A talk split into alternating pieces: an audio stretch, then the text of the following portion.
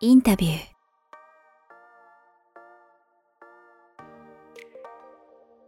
皆さんこんばんは。キクタスディレクターの中江です。えー本日はアウチから講座の YouTube ライブをお届けします。えー早川さん、マナさん、よろしくお願いします。お願いします。お願いします。このアウチから養成講座の YouTube ライブでは、えーアウチから卒業生でキクタスディレクターの中江とインタビューナビゲーターの堀マナがプロインタビュアー早川洋平に質問する番組です。えー事前に寄せられたリスナーさんの質問にもお答えいたします。また、ライブ配信なので、チャットでの質問も、えーお待ちしております。ということで、えー今回、第2回目のライブ配信となりました。どうですか、早川さん？2回目のライブ配信。なんで、なんで棒読みなんですか？お読みですか？もうちょっと、フリートークいつも上手じゃないですか、もうちょっと。じゃあどうですか、中江さあのどうですか僕外資です？あのー誰より一番緊張してると思います、僕ん。が。緊張し、緊張してるんですか？本当はそんなしして、やっぱしてるんですか？なんか、やっぱりライブって、なんなんて言うんですかね、目の前に誰かがいるわけではないんですけど、でも、なんかこう画面越しにいる方とかを想像しながらみたいなのをやるんですけど、まあどうも映像のライブは慣れなくて、ちょっと、こう感覚がないというか、そうか、中江さんご自身でもね、番組やってたりとか、いろいろそういうふうにちょっと音声とかやってますけど、映像はないですか？ご自身主催で。いそうですね、一応先月は初めてそのインスタライブっていうのはやってみたんですけど、ただそれもなんか人のプラットフォームで配信したので自分の番組とかではなかったのでなんかそこをなんか自分が主となってはこう発信するっていうのはまだ慣れてなくてですね。ちょっと。やっぱ緊張してますね。な、なんだろう、こう、どう、どうでしょうね。なんか僕なんかはこれ、うんいいか悪いか微妙なところですけど、普通にズームで社内会議してるのと全く同じ感覚で逆に緊張感なくてね、まあ、あの、毎回、あの申し上げてますけど、トラウマなんですけどね、その緊張感のなさがあったがゆえに、あの、えー終わった後にですね、そのまま YouTube ライブ配信してて、堀マナから連絡が来て、うこありましたね。映ってますよみたいなことがあって、まあね、あの裏表がないので僕は、はい、あの大丈夫だったんですけど、これまたなんかディスられそうですけど、マナさんどうどうです？なんか Zoom とこのライブの違いとかさ、うーん、あんまり私もいい意味でないかもしれない。なんかね、ライブ配信ってこう、おしゃべりをお届けするっていうのが魅力の一つだと思うから、うんなんか、なるほどあ、うん。ただ、その見てる人を意識するっていうのは同時にしなきゃいけないっていうのも思うから、うんズーム画面だと3人だからそこの難しさはあるんですけど、うんうんああそうですね。あの、中井さんよりは緊張してない気がします。そうです。多分僕が一番緊張してるっていうだけなのでちょっとあのはいちょっと慣れていきます。えでもお二人本当になんか最初から全くあれですか？全然平気な感じですか？なんかあやっぱ最初は違ううん、感じ、全然違うし、なんならあの始まる前が一番緊張しますね。30分前ぐらいからそわそわしてます。でもあれじゃないですか。前も言ったかもしれないですけどなんか僕も偉そうにしてますけど僕自分の一応これ自分の冠の番組というかさせていただいてるんで緊張全然しないですけどやっぱりなんか人のね例えば石平さんとか誰かのだと やっぱりもうちょっとちゃんとするしあとなんだろうな、まあ、僕の場合はあの毎回申し上げてるようにそれプラスあの自分がなんかリアルの場所でなんだろうセッティングしてとかなんかリスクがかなり伴うもんだと緊張しますけどっていうのはあるかもしれないね。このこの場所自体はなんかしないんだけど中井さんはどう？そそそういう観点だったら？そういう観点でもちょっと緊張するのかやっぱり。ああそうですね。僕、まあ、もちろんそう人のものってっていうのは緊張ししますし。いや僕のものはあなたのものですよ。え大丈夫？ちょっと固まっちゃって中井さん大丈夫ですか？リアクションなかったよねマナさん大丈夫です。どうしたの？どうした？のいいこと言ったのに、いい僕今そんなおかしいこと言ってないよね。こと言いました。いや今ちょっとあのちょっとライブならではでですがこあの個人的に電話が今ちょっと来ました一瞬。ちょっとびっくりして。一番いいタイミングで俺が渾身のギャグ言ったんだけど全然聞いてなかった。ギャグ。なのかちょっとわかんない。ちょっとはい。着信音に消されてしまいました。はい、お戻しします。あそう ではちょっとあの緊張してしまうのであの質問ちょっと行かせていただいていいですかね。あのまあ、この会う力ですね、会う力養成講座の YouTube ライブ、えーとまあ、僕とマナさんからの質問もありますので、ちょっとまず僕の方から、えーと、ちょっと質問を早川さんにさせていただきたいと思います。えっ、ー、とですね、うん、会う力、あの僕自身はこう学んで卒業して、自分でも実践する中で、なんかそもそも一番最初に誰に会うかとかそれを実行するっていうのが、なんか一番のハードルだったなっていうことが強く残っていてなんかやっぱそもそもあのあなたに会って話を伺いたいんですみたいななんかそういう 一言を言うのがなかなかハードルだったんですよね。多分ってそれ多分それって最初は誰でもなんか最初の1人目っていうのは二の足踏んでしまうと思うんですけど、はい、なんかその実際に会う力をその実践する人とんなかなかこう実践まで行きづらい人との境目って、なんかそこってなんかどんな要素があるのかなっていうのをちょっと、早川さんもいろいろな方に教えられていると思うので、ちょっとそういう目線で、あのー、教えていただきたいなって思います。まあ、今、パッと思い浮かぶのは、まあ、2パターンですかね、そのあのやってる人というか、ちゃんとそれで実現させて続けてる人。まあ、1つは、1人は1、1パターン、やっぱりまずその圧倒的に行動力がある人。あの、あんまりごちゃごちゃ考えずに、とにかく、まあ、こ3つか。行動力、まあ、イコールかもしれないですけど、行動力とその素直。うん、だから、やっぱり、なんだろうな考えすぎちゃうとできないので、とにかく言われたら、例えば自分なんか無理だとか、なんか有名人でもないしとか、まあ、いろいろ考えるとできない理由っていくらでもあるじゃないですか。だから、まあ、とにかく、その、言われた通りにやってみる動いてみるみたいなあんまりバイアスをかけないで自分に、うん、っていう人が結構続きあの始められるかなと思います。でその始められるもそうだけど続きやすいっ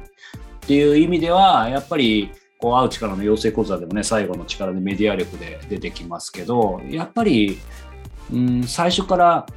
こうそのメディアというか場がねある人放送でこう、まあ、まあそれはポッドキャストかもしれないし YouTube かもしれないし、えー、リアルの何か、うん、サークルでもいいかもしれないですけど会うための場をねあの最初から持ってるかそそういう、えー、活動のためにこの場を作りたいみたいに思ってる人の方が、えー、やっぱり始めやすいし続けやすいみたいなありますよね。あの今ちょっとふと思い浮かんだのはですね、まあ、その実践してる方で、えー、ともう結構前、もう多分6、7年前からじゃないかな、あのー、ある NPO 法人を、こう、まあその頃は立ち上げる前だったと思うんですけど、僕がこういう講座をしてるのを、まあその彼女は受けてですね、あの自分で、えーと、NPO 法人を使って、えーとその活動のまあ、PR するためにね、何らかのメディアが必要だったんだけど、その会う力を使って、えー、いろんな人にその、えーと、取材することで、えーと、その NPO 法人のメディアとしてね、あのいろんな人に会っていって、要は0から1にするときに、この NPO 法人でこういう活動があるから、えー、ここでインタビューさせてください。これを PR していきたいと思ってますみたいな、もう先に箱があるわけですよ。うん、うん、だから箱があるから、自動的に人に説明しやすいみたいな。うん、だからこれはまあ会う力の話でもあるし、まあ、僕はねそのポッドキャスト番組プロデュースしてますからよくポッドキャストって何でいいのみたいに言われると結構実は会う力と音声メディア、まあ、YouTube もそうかもしれないけどイコールなん。ですけどその箱が、えー、先にあるかないかでかなり変わってくるかなと思います。だから、うん、まあもちろんだから両方あれば強いですね。僕の場合は最初に始めた時にまあ あの頭は良くないんですけど行動力だけは、まあ、あった今もあるのでその行動力かける箱、うん、えー、があったので、まあ、続いたし実際、えー、見てる方たちを見てると、うん。まあ、そういう人が多いかなと。だから逆にまあ個人的に聞きたいんですけどマナさんはさ、あれですか？今そういう意味での自分の YouTube は一応あるんだっけ？一応あります一応。一応って言っちゃったけどそんな超活発にレギュラーで毎週動いてるとかではない全然動かしてない、はい、うん、そういう意味で今の話聞いてどう思います？僕個人的にはその箱としてはマナさんあるけどそれをそこまでフル活用しなくてもでも逆に言うと会うってことは結構できてるからいわゆる堀マナ的な最初の定義のそういう意味での会う力を使ったのはいつだったのかなとか、逆にその時は実は YouTube の箱として最初にちゃんと使ったのかとか、その辺どうですか？あーなんかそれで言うと私はあんまりこう YouTube を使って何か発信しようっていうよりはこう動画を共有する、私の場合はこう相手の自己紹介動画を作ったり相手のインタビューを動画にまとめたりして相手に見せるっていう目的でね。見せやすいからリンクを送りやすいから YouTube にしたっていうのでこうあんまり YouTube にそこまで力を入れてるわけではないんですけどうーんなんだろうなえっ、と私の場合はその話で言うと行動力ってあんまないんですよ。あそうなんだ。とてもそうは見えませんけどね。出張続きの大学生でな何者って感じですけどね。それよく言われるんですけどあの行動力が私あるわけじゃなくて多分あの、うんド M なんだと思うんですよねきっとね。あそれは一緒かもしれないですね。はい。なんかこう自分をなんとか行動しなきゃいけない状況に追い込んで追い込んでこう居場所を自分の中で捨てたりとかうん。すると次の居場所が欲しくなるからこうもう作らなきゃいけない状況を作るとかあそういうふうにして自分を追い込むとかあとはこれ早川さんに今日聞こうかなって思ってた部分ともつながるんですけどあ。はい。自分から会いに行くっていうのがすごくこう、ね、壁を感じるからうん。どうしたら人に紹介してもらえる人になるんだろうってもうそこをひたすら考えてます。あーなるほどね。まあでも話ちょっと戻りますけどそうするとマナさんも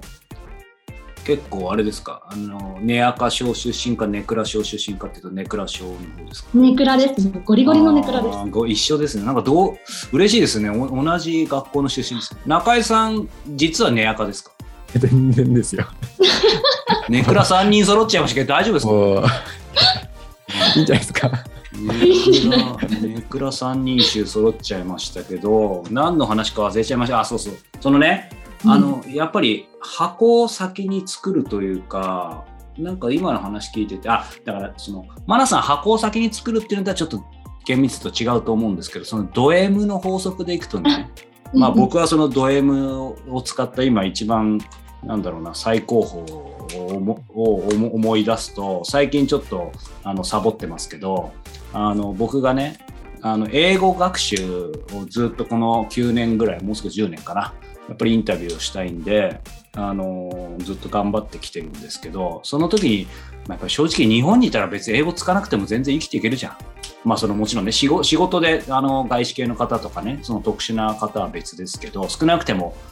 ねこのガラパゴスでずっとやってきてまあ幸か不幸かなんとか生きてこられてますけどその時に、まあ、どんなに英語をいろいろ勉強してもそれこそ TOEIC のスコアでハイスコアを取ってもねやっぱ使う機会がないと難しい。かといって僕もどっか外資系に就職するわけにもいかないし、まあ、取ってくれるところもね、残念ながらないのでですね、じゃあどうするかって、これ突っ込むところですけど、はい。どうするかって考えた時に、うんやっぱ先に箱を作ったんですよ。その僕がね、あの、もう不定期更新で最近全然更新してないんですけど、What does Japan mean to you? あなたにとって日本とはっていう番組をね、その英語を TOEIC のまず目標スコアが890点っていうのをちょうど2012年に勉強始めてもう半年だから多分年明けには達成したんですけど、すごでもね、達成しても当たり前ですけど、別に TOEIC のために TOEIC 勉強したわけじゃないから、その先でいざ使うときどうしようかって言ったときに、もうすぐ出てきたのが、その先に英語の番組、えー日本に住む、もしくは日本に興味がある外国人の人に英語でインタビューする番組を作ろうと。で、それを発信することで、まあ外国の人もそうだし、日本の人が、まあ、聞いてもね、あのーなんだろう日本が外からどう見られてるのかとかそういうものって面白いと思うのでだったらこれを、えー箱を先に作れば、えーまずインタビューは一応できるよね、うん。えーだって今度こういうのが出てくださいっていうふうに言いやすいと。でその上で、えーまあアポをもうとにかく入れちゃうと。そうすると、えーもうやらざるを得ないうん。だからそれでド,、ド M で追い込む上にさらにさっきの紹介の話にそのままつながっていくんですけどで箱ができるとさやっぱりそのもちろん紹介って責任が伴うので、あのケースバイケースですし、安易に使わない方がいいかなと個人的には思うんですけど、でもそれでもね、あのやっぱり例えばその僕のやってた What Does Japan Mean to You であれば、やっぱり、まあね、テレビ番組とかっていきなりあのそこら辺を歩いてる外国の方にね、聞くっていうのもありですけど、まあ、僕はご存知で気が小さいのでそんなことはできないのできちんとあの ちゃんとアポを取ってやりたいのでその時にでもねやっぱり、あのー、外国人の方、まあ、1人出ていただいたらやっぱりその趣旨をきちんと説明してえー、どなたかあのまたご紹介いただけないですか。って、まあ、ある意味この番組はいいとも形式なんです。まあ、いいとも形式って英語でちょっと説明できなかったですけど、まあ、でもあの普通に紹介をお願いして、まあ、出ていただいてみたいな。だから、まあ、まず箱があることで紹介をしてもらいやすいし少なくとも話はしやすいよね相談は。ああ箱か。なるほど、うん、でその箱っていうのがそうやっぱり特に、ね、いつも散歩よし散歩よしってますけど自分のためだけの箱じゃなくて。だからマナさんだったらその誰かのプロフィールとかってむしろ人のためにすでになってるからすごくなんかあのやりやすいと思うけどその相手とかね社会とか公共性のある箱であればあるほどそういう紹介っていうのはなんか成り立ちやすいんじゃないかなって。なんでその箱が、ね、あることによって世の中の役に、まあ、ちょっとでも立ってるみたいなことがあればそれがなんか自分だけのなんとかチャンネルみたいな感じであのまあそれもねあの言い方やり方次第だと思いますけどなんかその辺が自分しか出てないみたいな感じだとうんってありますけどまあでも正直ケースバイケースだね。あとタイミングとか。あの僕も具体的なことは控えますがあの今までもまあ間接的に言ったことあるかもしれないけどやっぱりすごい、まあ、こうこう見えても一応気使ってそのなんなんて言うんでしょう。紹介はかなり慎重にやってるあのご依頼をさせていただいてるつもりなんですけどそれでもやっぱりねそもそもやっぱ紹介自体を微妙と思う方もいるわけですよ。うんだからやっぱ紹介って責任が伴うしねあのまあ、その伝え方とかもあるんでしょうけどだから、まあ、非常に難しい部分はあるんで何とも言えないところはあるんですけど、まあ、公共性のある箱とかだったらすごくやりやすいんじゃないかな。その戦争の記憶って僕また別の箱を持ってますけど、まあ、まさにねあの公共性のある箱ですけどそういうものであればねあの以前も言ったかもしれませんけどその紹介ももちろんしていただきやすいですしその箱自体に普通にね、あのうちのおじいちゃんの話を聞いてやってくださいみたいな感じ。むしろ紹介というか申し出があると。これは会う力でも、うん、会う力でも言ったことない、うん、逆逆オファーというか。うん、あでももっと言うとそのまあ、今のはいい話だったんですけどもうちょっとリアルな話を言うとその自分のメディアを持ってると、まあ、僕は基本的にアポを取らせていただく感じ、えー、あります。あと紹介で出ていただくもありますけどやっぱり、えー、出させてくださいとか、うん。まあ、あとね僕はスタンスとしてやってないですけどお金を払うので逆に出させてください、まあ、ある意味もう広告みたいな感じですよだからそれはでも別に必ずしも否定するわけじゃなくて僕は僕は自分のメディアではそういうスタンスを取らないだけであってそうそうそう。だからまあいろいろありますよね、うん、あありがとうございます。マナさんは早川さんに質問されたいことを。あでもそれで言うとそのさっきねその質問とかぶってご紹介してもらうために意識してることでなんか自分のこう箱とかこう自分はこういう人ですって言えるものがあるっていうのを思ってるっていうのはあすごいうんなんて言うんだろうな。こう信用になるなっていうのも感じるところがあるなっていうのは今の質問に関しては思いました本当に。信用うん。それはもうちょっと言うとどういうことですか？うん。なんかその大学生で授業をやってますっていうとこう大学生がやってるからこうなあなあだみたいな学生団体みたいな感じに思われちゃうこともあって、うん、でもそこで箱を持っててそこにはこう大人の人とかもいてこうその人とつなげられたりっていう部分の信用なのかな、あとはこう実績こう継続してるっていうのも信用になるしって。なんか僕がもし大学生だったらすごいやっぱ羨ましいですよ。その、利根の芝生は青く見えるじゃないけど、なんだろう、マナさん今の時点でいろいろそういう意味でどんどんインタビューしてて素晴らしいと思いますし、やっぱりその公共性とかそういうものも使え、あのそういう、例えば戦争の記憶じゃないけど、そういう、もし何か志があるものがあれば、こう、さっきみたいに申し出があったりとか、あの僕は意図的にじゃなくて結果的にですけど、でもやっぱ応援してもらいやすいし、で、何より、うん、これは何て言うんだろうな。ちょっと語弊があるかわかんないですけど、やっぱりその大学生だから、うんあの、やっぱりそれ自体でも応援されやすいと思うんですよね。公。共性とはちょっと違うんだけど、前実際、なんだろうな、まあそのね、社会的に評価されるとか、なんかニュースに載るからいい悪いってことではないんですけど、たまたまこの間、めったにテレビ見ないんだけど、たまたま1ヶ月か2ヶ月前にニュースつけたら、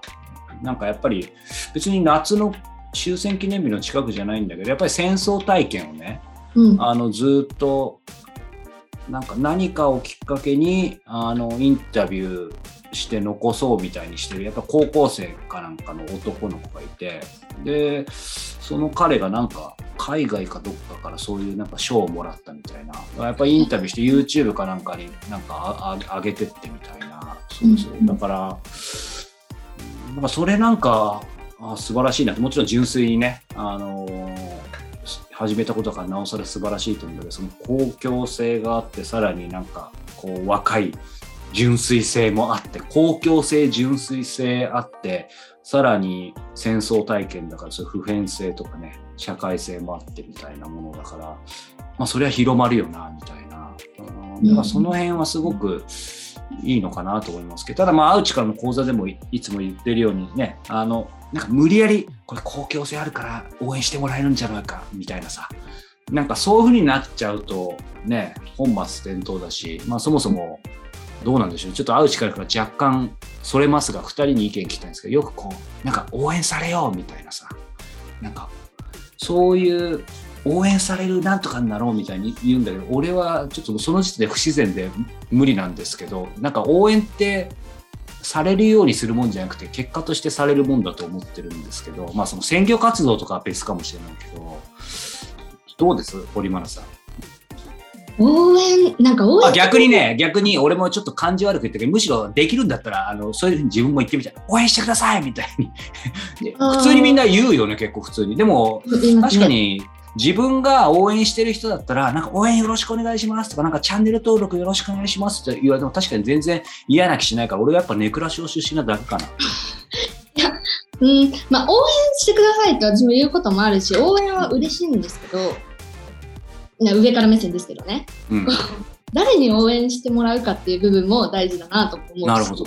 みんなにこう、応援しますって言って、あ応援されてるって思って裏切られる場合ももちろんうんあるし、うんだし、結局は自分、応援されるためにやってると自分偽っちゃう感みたいなのもああるから、そうだね、そうだね。自分がやりたいことで誰に応援してほしいかっていうのを考えて、その人に応援してくださいっていうっていう感じですかね。誰に応援してほしいかっていうのをじゃ考えるというのはそういう意味では割とこう、まあ、この言葉はいいかわかんないですけど戦戦略的に考えるってこ結構もうちょっと具体的にとどういうことですか？なんか具体的に言い切れないかもしれない。例えば。えー、っと、おなんか、応援してくださいってすごい一方的にギバーじゃない、あ、テイカーじゃないですか。うん。だからそうじゃなくて、自分が関わりたい人っていうのを自分でこう選んで、で、その人に応援してもらうとか、その人が本当に何を求めてるんだろうっていう部分を見て、自分の今持ってる人なり、実力なりのリソースで、これならできるんじゃないかなっていうものを、なるほど。そういう関係、応援というよりは相互な感じ。なるほど。相手の役に立ちながら、まあねうん。いろいろ一緒にできたらいいなみたいなことを、ぼまあ、ぼーっととか成り行きに任せるんじゃなくてある程度きちんと考えてると。結構、うん、考えちゃう。あーでもでも今の話聞くと全全然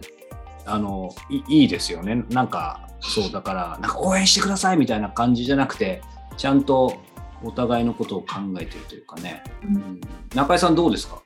応援というキーワード。そうですね、応援、うんなんかそれで思い出すのは、なんか僕が2017年から18年にかけて1年間、あのニュージーランドにワーホリで行ってた時があってあのその時って結構なんか自分の中でももう人生変えるんだぐらいの勢いでちょっとなんか張り切ってた時期で なんかブログとかも頑張ったりとかなんかしてたんですよね。なんかそれこそなんか応援されたいオーラはちょっと出てたかなっていうのはちょっと今振り返ってみるとなんか次回の年次回の年でもないですけどなんかそこのバランス本当難しいなって思って僕自身はもともと発信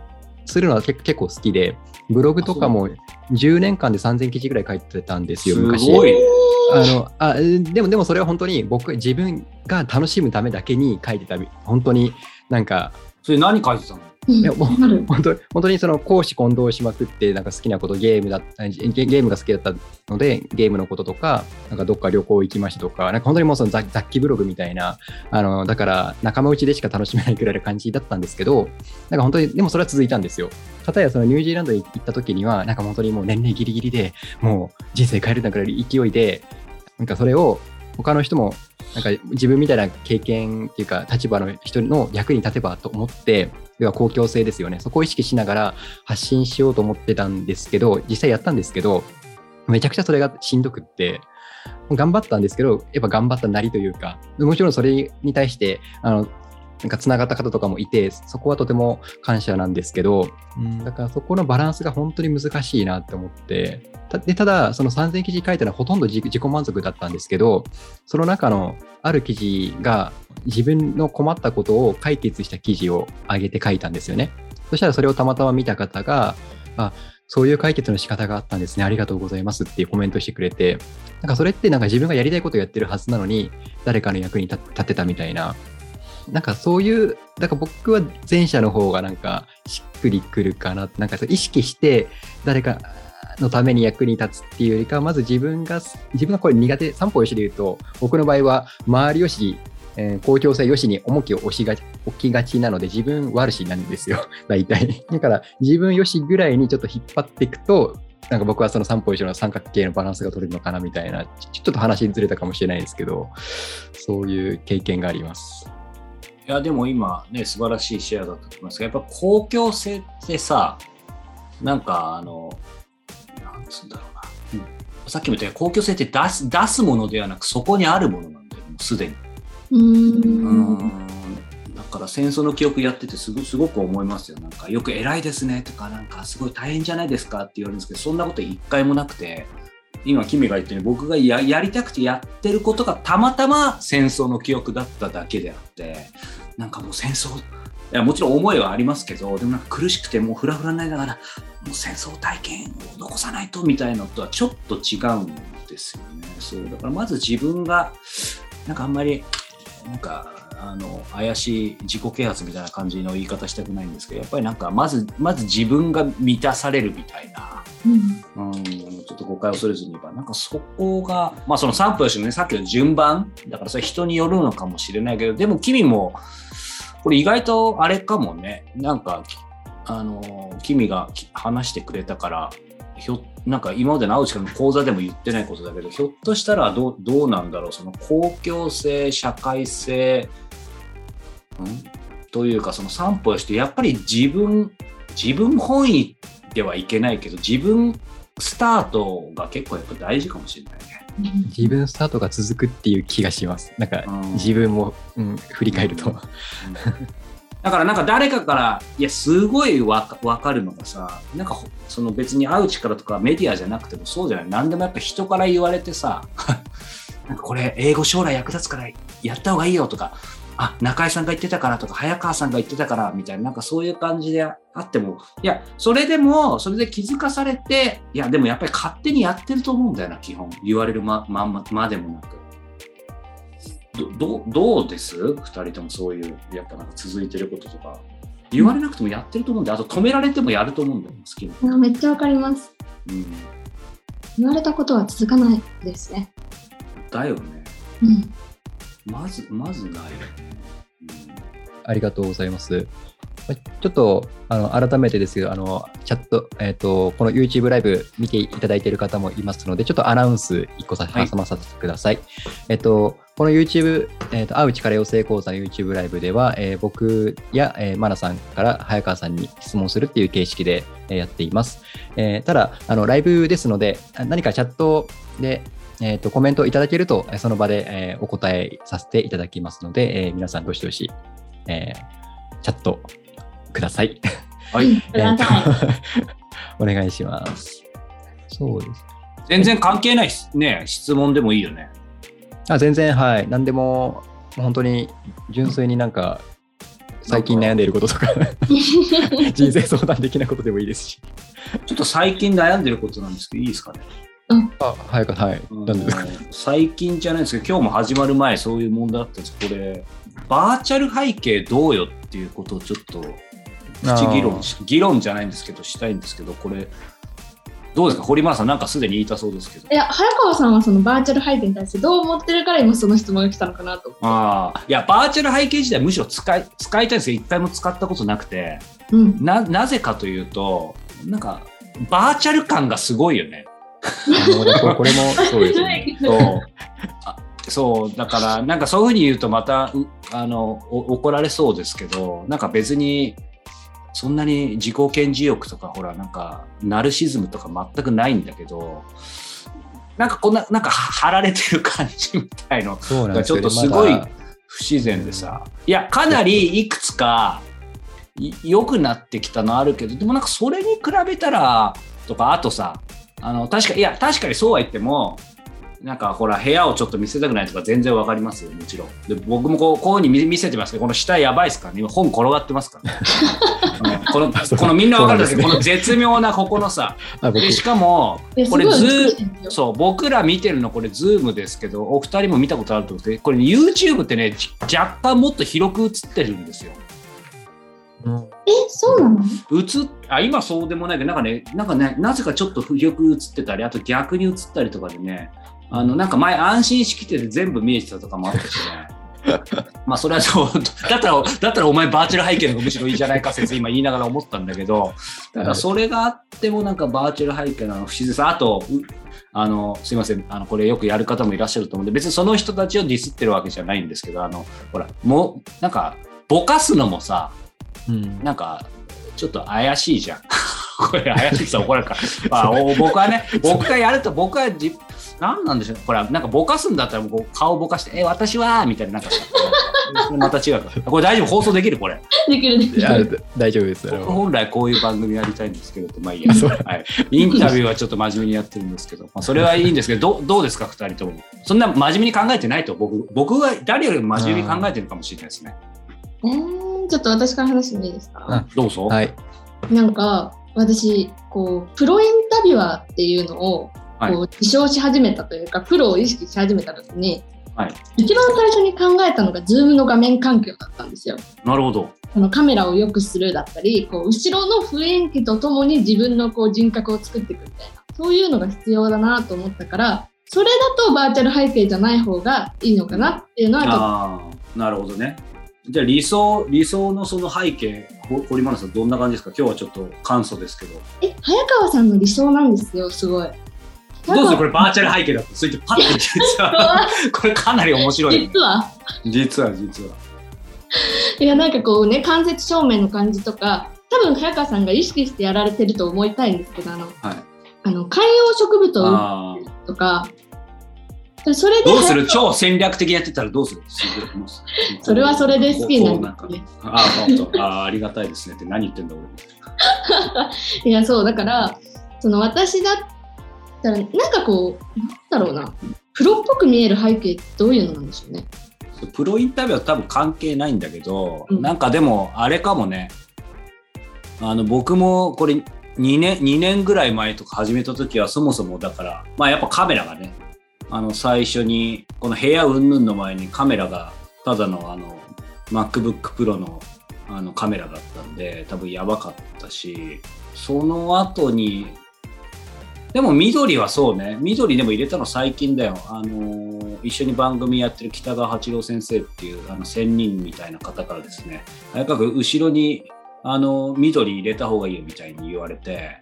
そうそう。ただあの僕超余談なんですけどあの僕こんな感じアバウトすぎるのでですね今まであの緑をあの植物とかを育てきったことがなくてですねあのついこの間も7年間育ててきたあのでっかい観葉植物さんにですねあのさよならを、泣く泣くさよならをしてねあの知り合いのガーデナーの方に引き取っていただいたんですなので後ろにあるのはあれなんですよ、まあ、どっかで機械でちゃんと紹介しますけどあれなんだっけ。あの偽物の緑フェイクグリーンかフェイクグリーンでねこれアマゾンですごいいいいいの見つけて。そう。で今はちょっと後ろないんだけどもう一個後ろに本物の緑もやっぱ一個あった方がいいってことでこの間あのなんだっけ。えっとあれです。ガジュマル。でそれは庭師の方から超これは簡単だよって言われてで買ったんですけど早くも枯れそうです。今今ちょっとあの光当ててたんですけど。はるかさん緑の話してたらあの来ました。質問があの待望の質問が。あ本当ですか？僕の僕の話があまり大変だったってことじゃないですかこれ。いやいやいや。めっちゃ止めちゃった強引にいえいえぜひ、はい、ありがとうございます。ありがとうございます。中川さん、えー、マナさん、キミさん、こんばんは。こんばんは。こんばんは。さとちゃんの部屋さんですね。はい。えっと、今度、お店を経営されている方にインタビューすることになりました。聞いた人がお店に行きたくなるようなインタビューにできればいいなと思っています。何かアドバイスいただけたらありがたいです。よろしくお願いします。ということです。ありがとうございます。あ、い素晴らしいですね。聞聞いた人がお店に行きたくなるようなインタビューですね。さあ、卒業生、中井公弘さん、どうぞ。そうですね。あそのお店の人、なんだろうな、多分お店経営されてる方だから、まあ、ちょっとどんなお店かっていうのにもちょっとよるのかなとは思うんですけど、まあ、例えば食べ物屋さんとか何か物を売ってるお店なのか、まあ、どちらにしても大きなお店じゃなくてその個人でやってるようなお店だったら、まあ、そこのお店の人柄というかそれが見えるっていうのが多分インタビューの価値の一つだと思うのであとはもしそれが今度は大きな場合なんかすごい大型のお店を経営されてるような方とかでしたらやっぱその組織でどういう思いとか考えを持って運営されてるのかなとかなんかそこに共感できるとあ靴屋さんか。あ靴屋さんいいですね。えー、靴屋さんか、その靴をなんで始めたのかなとか、その靴を履くことで、なんか自分の、僕、身長が低いのが悩みだったりするので、なんかそれが解決できる靴を提案してもらったりとか、なんかそういうのがあると、そこのお店で買う理由にもなるのかなとか、うん、なんかそういうことが分かるインタビューだと、僕だったら行きたいなって思います。うん、素晴らしい。マナさんいかがですか？うん、さっき中井さんが言った通り私もなんかその人とかストーリー性っていうのはめっちゃ大事だと思うし結局はそのねこうお店の人の思いを伝えていくみたいなところが大事になってくるからその人がどういう世界観を届けたいのかっていうのを聞くのも多分大事だと思うし靴屋さんを始めるまでに多分なんか物語がきっとあるじゃないですか、こういう靴が欲しかったから始めたとかだからそこを伝えたらあそこに共感するっていう人が買ってくれるのかなとか思ったりします。いいですね。まあでもそうですよね。まあ答えは無限にあると思うんですけど、なんか攻め方はやっぱ2つかなと思ってて、まあ本当に今2人が言ってくれたんで、あの重複しますけど、なんか僕だったらまず、あのとにかく靴に最初は触れないと。ていうか靴に一切触れずにっていうのも、まあありかなと思ってて、極端な話ね。あのもちろんその番組、さとちゃんの部屋がどんな感じかにもよると思いますけど、あの、例えば経営者でずっとインタビューしていくみたいな感じになると、あの、それはそれでいい、いいと思います。そういう番組いっぱいあると思うんですけど、ややもするとあんまりね、なんて言うんだろう、もうその、まあさっきのね、僕インタビューするのにお金、あの、一切もらわないですけど、あの、それがいい悪いではないんですが、実際そういう、え、ー、と、メディアもあるじゃないですか。こう経営者とか、えー、例えば、まあ、なんでもいいですけど、その広告が絡んでるみたいなね。うん、そうなると、あのー、やっぱりね、そのインタビュー自体が、なんて言うんだろうな、ちょっと独立したものじゃなくなると。うん、だからなんかそのお金をもらってるからこういうコメントしてるんじゃないかとか、やっぱり視聴者の人ってそういうの人間って残念ながらすごく敏感に伝わるじゃないですか、言語化してなくても。なのであのもちろん靴に触れるのは全然いいんですけど僕だったらあの一つ方法があるとしたらもう、えっと、そのやっぱりパーソナリティに完全に寄っていく感じでえっ、と、これはかなり前なんで、マナさん、いや、生まれてないことないと思うけど、何年か前、これ、いつも例で出すんですけど、盛況の白石さんっていうね、あの、本にもなって、あれ、映画にもなったんじゃないかな結構前ですよね。だよね。どこの大学か忘れてしまいましたけど、そのね、えっ、と、生協、大学生協の白石さんっていうね、人が、なんか掲示板かなんか使って、あれだっけ、うん、なんかその学生とこう、やりとりするのみたいな。なんかその温かさ、温かい感じというか。そのなんか質問かなんかに答えんだよね、確かね。うん、なんかそんな感じだったと思うんだけど、はい、それがすごい、その大学がから広がってすごい話題になって、で、ね、まあ実際大学のその入学者数がそこ、確か増えたんだと思うんだけど、あんま、あんま関係ないじゃん。その大学の直接。いやっていうぐらい何が言いたいかっていうと、なんやっぱりその人自体がすごく面白いと思ったら、その場には行きたくなると思うんですよね。その場がさとちゃんの部屋だったらさとちゃんの部屋だと思うんですけど、なんで僕今それで思い出したんですけど、あの僕なんかまさにそれそのまま仕事でプロデュースで使ったことがあってあの横浜なんで横浜美術館でありますけどそこの番組をこうプロデュース3年ぐらいかなさせてもらってたんですけどその時もですねあの最初にもう不尊にもですねその横浜美術館のあの担当してくださった方とその前職でたまたまあの面識があってですね、独立のご挨拶に行くときに全然アイデアも何もなかったんですけど、僕、あのアート全然わかんないんですけど、こういう話話前もしたことあるかもしれないけど、あの、現代アート食わず嫌いとか全然わかんないみたいな感じだったんですけど、そのご挨拶行った時にですね、まあ生意気にもですね、えー、やっぱりなんか美術館って結構番組、ポッドキャストでやってたりとかいろいろやってるんですけど、やっぱ敷居高く感じたんですよ。よくわかんない正直。でその美大のエリートの方だったり一流のアーティストの人たちがなんかいろいろ技法についていろいろ言って何派とかいろいろ言ってて。でそれはそれでいいと思うんですけど、まあ、素人的には興味あるけど全然ついていけないっていうのがあったんでまあ生意気にもその時になんかその美術の技法とか専門的な話によるんじゃなくてそういう番組もいいですけどなんかそのその時まさに盛況の白石さんの話してえーと、その横浜美術館で、まあ、実名これも出しちゃってますけどいいですけど横浜美術館で見つけた人たちにフォーカスするとだからそれは極端なしその横浜美術館にいる、えー、警備員の方でもいいと。で普段、えーと、表に出てこないですけどああいう絵とかって修復する方がいるんですよね。で修復師の方であってもいいしもちろん学芸員の方であってもいいのでいわゆる横浜美術館にはこんな面白い人がいるよっていう、えー、ことだけをえー、毎回インタビューでフォーカスしたらどうでしょうかと。専門用語も使わないし、極端なし、アートにも触れないと。っていうのがでもすごい刺さってですね、えー、横見で見つけた人たちっていうラジオ美術館か実際それをやらせてもらったりみたいなことがあったのでなんでこのねあの、まあ、僕の場合は仕事だったんでまあもちろん仕事になったっていう意味でありがたいんですけどね、いろいろ、あの、いろんな人が利害関係出てくるんで、あれだったんですけど、このさとちゃんの部屋さんというか、さとちゃんさんは、やっぱりね、自分の独立メディアでやってるわけだと思うので、もう本当に自由なので、なんかその辺は、そう、あの、どんどんどんどんパーソナルの部分に入っていけばいいのかなと思いつつ、まあ、もちろんね、靴についてがっつり、さっき2人が中江中江君と真奈さんが言ったように入っていくのももちろんありだと思いますし、まあ、若干インタビューからそれるかもしれませんけど、あのね、えー、またそのうち来月登場されると思いますけどね、まあ、中江さんと真奈さんご存知だと思いますけど、まあね、靴にまさにえ、靴屋さんに僕もインタビューしてるので、やっぱりその場合はね、あの僕これ YouTube と Podcast ハイブリッドでやってますけどやっぱりそういう時はパーソナリティも大事ですけどどんな靴作ってるのかって百分は一見にしかずなのでやっぱり映像でね今スマホでねすごく綺麗に撮れますからやっぱりそのパーソナルな話と,、えー、と靴の映像その掛け算があればえー、そのお店に行きたくなるんじゃないでしょうかというのが一応僕なりの答えですがいかがでしょうか？めちゃくちゃ私も参考になった。ああ、よかったです。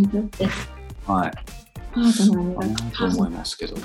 なんか今、今ちょっと話そうで出たけど、なんかよくポッドキャストと YouTube の比較もね、されてね、あのこれな何が違うんですかとか何が向いてるんですか向いてないんですかとかってよく言われますけどまあいろいろあるんですけど、まあ、簡単に言うと僕なりの見解ですが、えー、その人のパーソナリティを伝えるんであればやっぱ音声が向いてると思います。えー、なぜなら見えないからこそ、えーとえー、リスナーは全神経を集中させて、えその人の声を聞くから。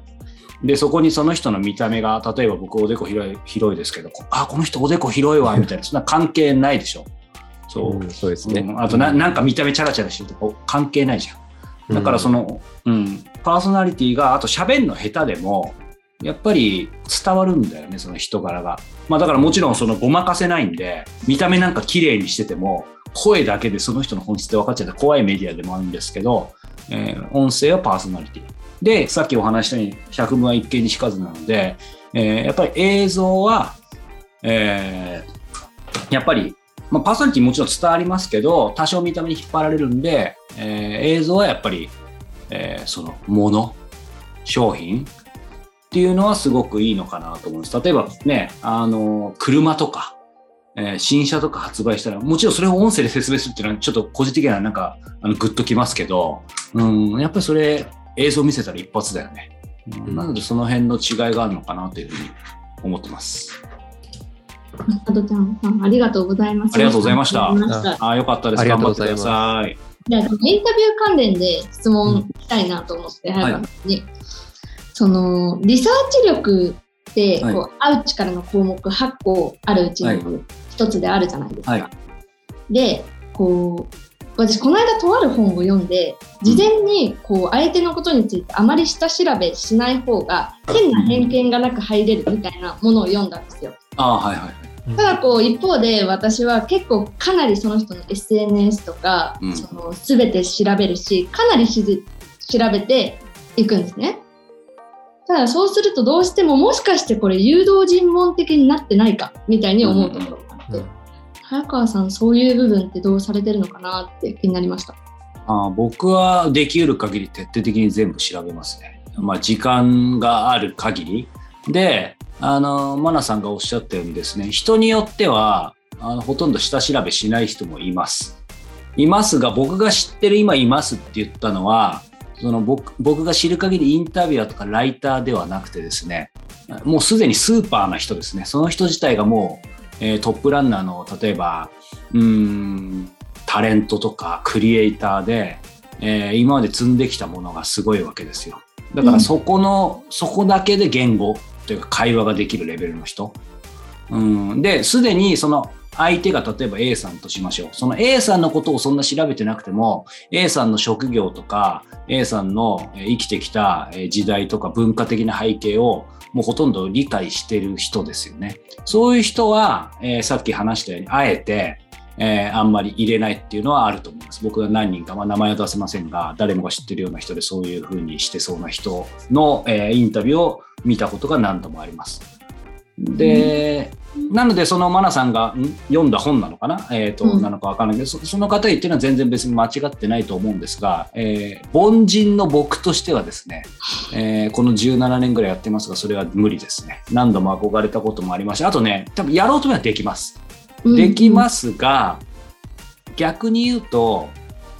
なんて言うんだろう、僕よく言ってますけど、2人には何度も言ってると思いますけど、徹底的に調べて、でその場は白紙になればいいんですよ。でね、当然その白紙になれないわけですよ。今言ってるように、インタビュー、あの、事前準備してるわけだ。でも別に白紙になる必要ないわけですよ。あれ、この人何言ってんだなと思ったかもしれないですけど、まあ、言葉のあやかもしれないですけど、白紙に、えーとなるつもりでも、えーと、ちゃんと知識は残ってるからそれそれ活かせばいいわけですよ。でも白紙ぐらいにしとけばさっき言ったようにバイアスがかなり薄れるわけですよ。あの徹底的に調べるんですけどでも多分その方が書いてることも近いかもしれないですけど結局大事なのはその徹底的に調べた A さんは徹底的に調べた時点での A さんであって目の前に今日、えー、今ここの目の前にいる A さんはその A さんじゃないんですよもう。うん、なるほどだからもちろん全く同じ意見とかかもしれないけどひょっとしたらその1時間前にすごいことがあって変わったかもしれないしもちろん徹底的に調べたといっても、えーね、外部から調べたわけだからあのそれその時点ですでに、ね、いろいろ情報が歪められてるわけだから調べることは調べるだからまあ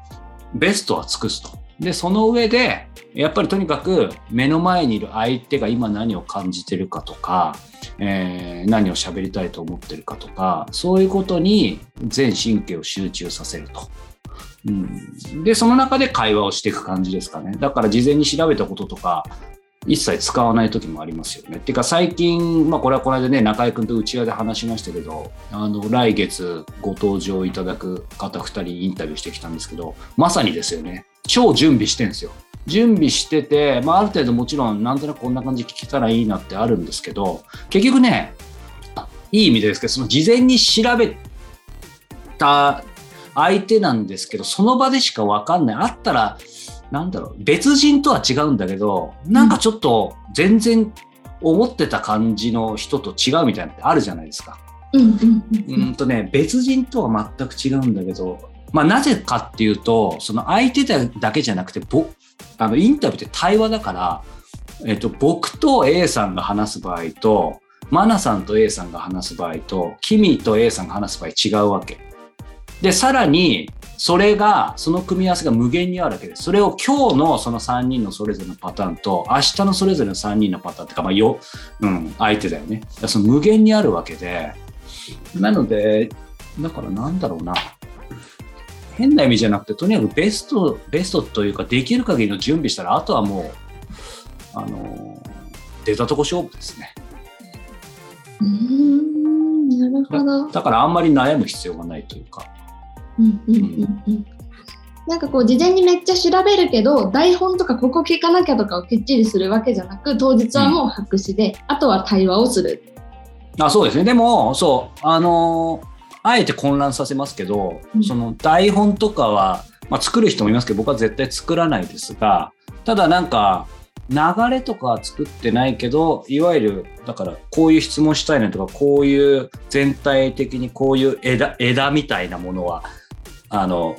用意しときたいなみたいなものがいっぱいありますよ。チェックリストとしてっていう。そうそうそうそう。で、それが話の中でなんとなくふわふわ浮いてるものをつかむみたいな感じですかね。それが自分の枝になってる木の実かもしれないし、全く考えてもいなかったとこから木の実が落ちてくるみたいなことなのかもしれないですけど。ただ、まあ、いずれにしても大事なのはそれを取ることですね、キャッチ。そうしないと一方的に自分の質問とか、ね、相手が聞いてる、自分の質問を押し付けたり、相手が言ってることをキャッチしなかったら対話にならないので、とにかく木の実をちゃんとキャッチすれば、大外しはしないと思いますね。だからそのあの本で書かれてた方も多分そのね、キャッチするっていうことを大事にしなさいって言ってるんだと思うんですよね。その自分の枝だけで勝負しろっていうことではないっていうことを多分言いたかったんじゃないかなと思いますけど、いかがでしょうか？ありがとうございます。いや、めちゃくちゃ参考になりました。その人も台本じゃなくて、こうね、そういう木の実をつかむっていう話もされてたから。そうそう。ただまあ、いずれにしても最初はもう本当にいつも言ってる手張りというかね、あの、基本をやっぱりきっちり、あの、まあ、僕と同じ凡人族の方がいたらですね、あの、凡人族、ネクラ省出身の方がいたらですね、ネクラ関係ないからあんまり目垢でもいいんですけど、うん、まあ基本はかっちりでいいと思いますよ。だって最初なんだから。うん、うんそうですね。だからまあ天才型は別だと思いますけど、はい。はい。ありがとうございます。ありがとうございます。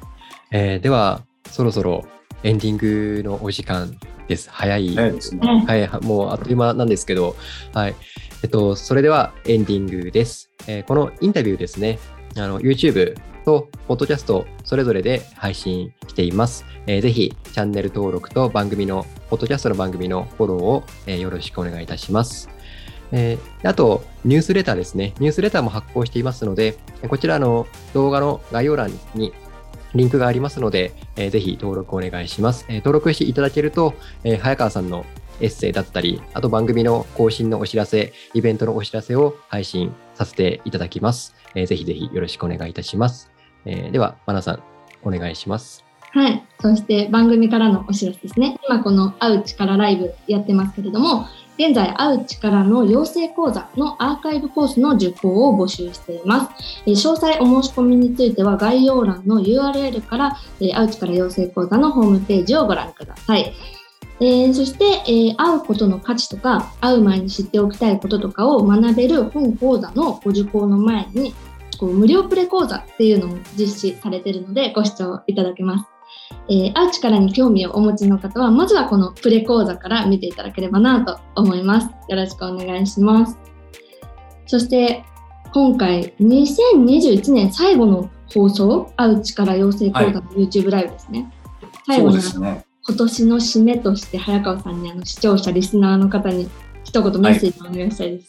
はい。そうか、もう12月の13日ですね。もうね、本当あっという間なんですが、今年はね、この会う力の、えー講座もそうですし、ね、このインタビューを立ち上げて、えー季節してね、えーマナさんともこう出会わせていただいて、そして季節していつの間にかこういう3人の形になってですね、非常にまあ楽しく、えーお届けできているんですが、ね、あの視聴者の方、皆様いかいかがでしょうか？まあね、あのいろんな形でまた来年も展開していきたいと思いますので、会う力養成講座もそうですし、えーこのライブもそうですし、インタビューの方も引き続き、えー